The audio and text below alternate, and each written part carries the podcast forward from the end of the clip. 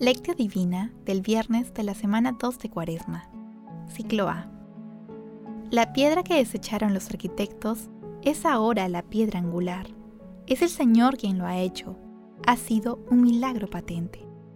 Mateo capítulo 21, versículo 42 y Salmo 118, 22.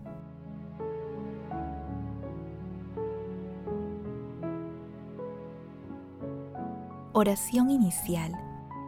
Santo Espíritu de Dios, amor del Padre y del Hijo, ilumínanos con tus dones para que podamos comprender los tesoros de la sabiduría que Jesús nos quiere revelar en este día.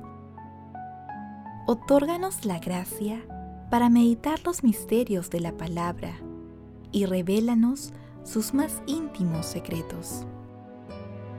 Madre Santísima, intercede ante la Santísima Trinidad por nuestra petición. Ave María Purísima, sin pecado concebida. Paso 1. Lectura. Lectura del Santo Evangelio según San Mateo, capítulo 1, versículos del 33 al 43 y del 45 al 46. En aquel tiempo, dijo Jesús a los sumos sacerdotes y a los ancianos del pueblo, Escuchen otra parábola. Había un propietario que plantó una viña, la rodeó con una cerca, clavó un lagar en ella, construyó la casa del guardián, la arrendó a unos viñadores y se fue de viaje. Llegado el tiempo de la vendimia, envió a sus criados y a los viñadores para recoger los frutos que le correspondían. Pero los viñadores, agarrando a los criados, apalearon a uno, mataron a otro y a otro lo apedrearon. Envió de nuevo otros criados, en mayor número que la primera vez, e hicieron con ellos lo mismo. Por último, les mandó a su hijo, diciéndose, Tendrán respeto a mi hijo pero los viñadores, al ver al hijo, se dijeron, Este es el heredero, lo matamos y nos quedamos con la herencia. Y agarrándolo, lo empujaron fuera de la viña y lo mataron. Y ahora, cuando venga el dueño de la viña, ¿qué hará con aquellos viñadores? Le contestaron, hará morir sin compasión a esos malvados y arrendará la viña a otros viñadores que le entreguen los frutos a su tiempo. Y Jesús les dice, ¿no han leído nunca la escritura? La piedra que desecharon los arquitectos es ahora la piedra angular. ¿Es el Señor quien lo ha hecho?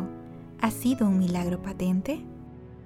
Por eso les digo que el reino de Dios les será quitado a ustedes para ser entregado a un pueblo que produzca sus frutos. Los sumos sacerdotes y los fariseos al oír sus parábolas, comprendieron que hablaba de ellos, y aunque buscaban capturarlo, temieron a la gente, porque lo temían por profeta. Palabra del Señor.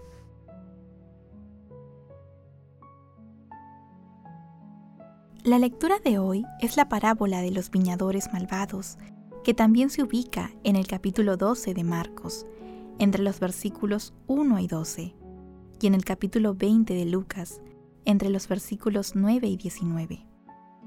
A través de su simbología, la parábola de los viñadores malvados sintetiza la historia de la salvación. La viña representa al pueblo elegido, al pueblo de Israel, y su dueño es Dios Padre, quien delimitó su propiedad y que hizo con su pueblo una alianza de amor. Los viñadores simbolizan a los líderes religiosos del pueblo rebelde, los sacerdotes y fariseos. Los siervos, que el dueño envía dos veces de manera paciente y confiada, son los profetas de Dios, que son asesinados por los viñadores. El beneficio que los siervos enviados por el dueño van a buscar son los frutos de la espiritualidad del pueblo el heredero del dueño de la viña es Jesús, a quien también los viñadores mataron, porque el pueblo no escuchó a los enviados de Dios.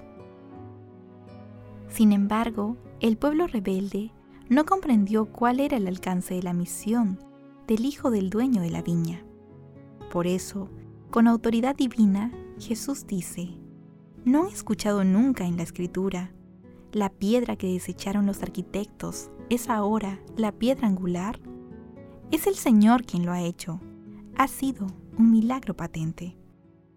Y esto lo dice porque la piedra angular representa a Él mismo, a Jesús resucitado, porque Él es el fundamento, la cabeza de la iglesia.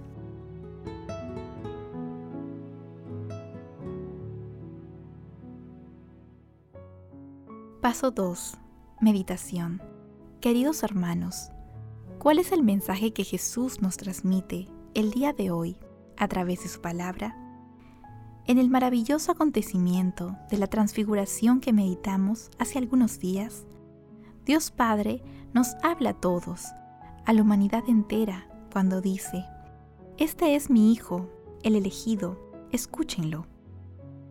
Sin embargo, muchas veces no escuchamos a Jesús a través de su palabra y del prójimo. Lo rechazamos y respondemos con la violencia del corazón cuya manifestación es el pecado. En la actualidad, nosotros no crucificamos a Jesús, pero muchas veces rechazamos a nuestros hermanos más necesitados, en quienes se encuentra nuestro Señor Jesucristo. Por lo tanto, rechazamos a Jesús.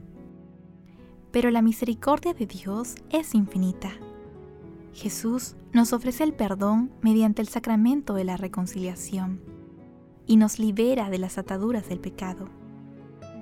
Este perdón es una muestra de que nuestro Señor Jesucristo nos visita continuamente para otorgarnos sus gracias a través de los sacramentos y en todas nuestras vivencias cotidianas, y señalarnos el camino de la salvación. Con estas reflexiones es conveniente que nos hagamos algunas interrogantes. ¿Cuántas veces nos comportamos como los viñadores y rechazamos a Jesús a través de su palabra, del prójimo, de sus sacramentos, de sus ministros?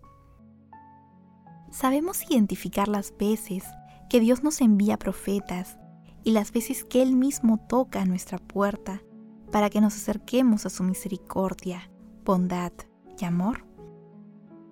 reconocemos y confesamos humildemente nuestros pecados y nos acogemos a la misericordia que Dios nos ofrece?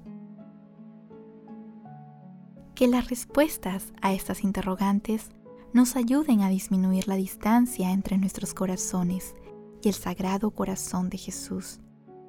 Tengamos en cuenta lo que manifiesta el apóstol San Pablo en la carta a los romanos, en el capítulo 12, versículo 2 no vivan ya según los criterios del tiempo presente.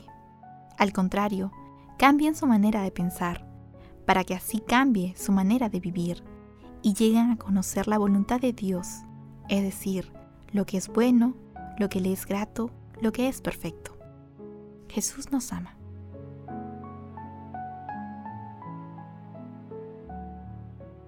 Paso 3. Oración. Padre Celestial, como en la oración de la paz de San Francisco de Asís, cada uno de nosotros queremos pedirte con todo el corazón, Señor, haz de mí un instrumento de tu paz, que donde haya odio, ponga el amor, que donde haya ofensa, ponga el perdón.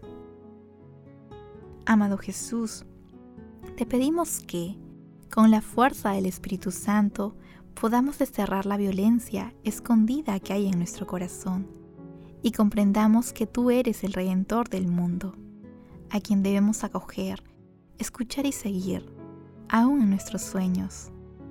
Amado Jesús, te pedimos por los gobernantes del mundo entero, para que se preocupen y realicen acciones para satisfacer las necesidades de todas las personas, en especial de las más necesitadas. Amado Jesús, te suplicamos abras las puertas de tu reino a los difuntos y protege las almas de las personas agonizantes, para que lleguen a contemplar tu rostro. Madre Santísima, Madre de la Divina Gracia, Reina de los Ángeles, intercede ante la Santísima Trinidad por nuestras peticiones. Amén.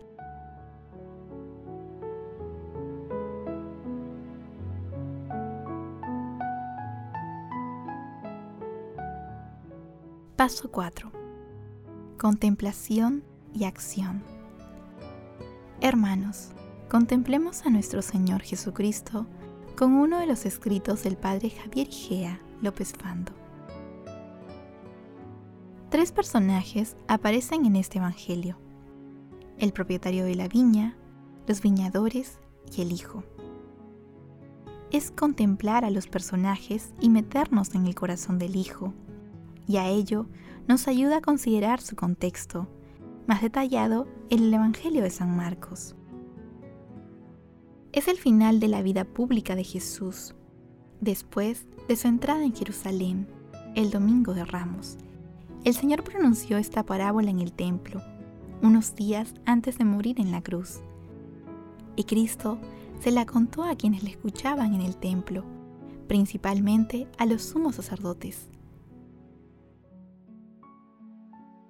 La viña claramente es el pueblo de Israel, y precisamente en el templo había un enorme bajorrelieve en bronce de una viña. Los sumos sacerdotes son los viñadores homicidas, pero nosotros también somos los viñadores. De la lectura de la parábola se sigue que era necesario que el hijo muriera, si no, no se hubiera dado un cambio de viñadores. Es la lógica del amor del Padre que se compromete hasta el final con la viña. Vivirlo es tener en cuenta que hay un por mí implícito en la muerte de Cristo. La oración cristiana y en especial la contemplación de la pasión de Cristo en este viernes de Cuaresma entra en el corazón de Cristo y nos lleva a descubrir el amor inmenso y gratuito del Señor por cada uno de nosotros. Señor Jesús, me comprometo el día de hoy a reconocer las veces que te he fallado, identificando los sentimientos que inspiraron mi acción y pecado, con el fin de estar atento a futuras situaciones que puedan hacerme caer nuevamente en pecado.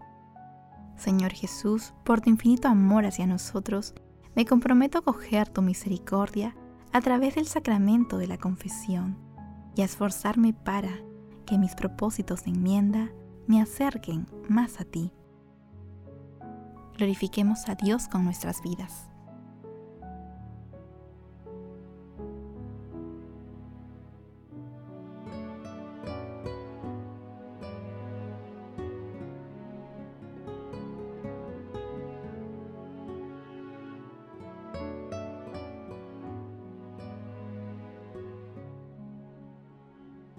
Oración final.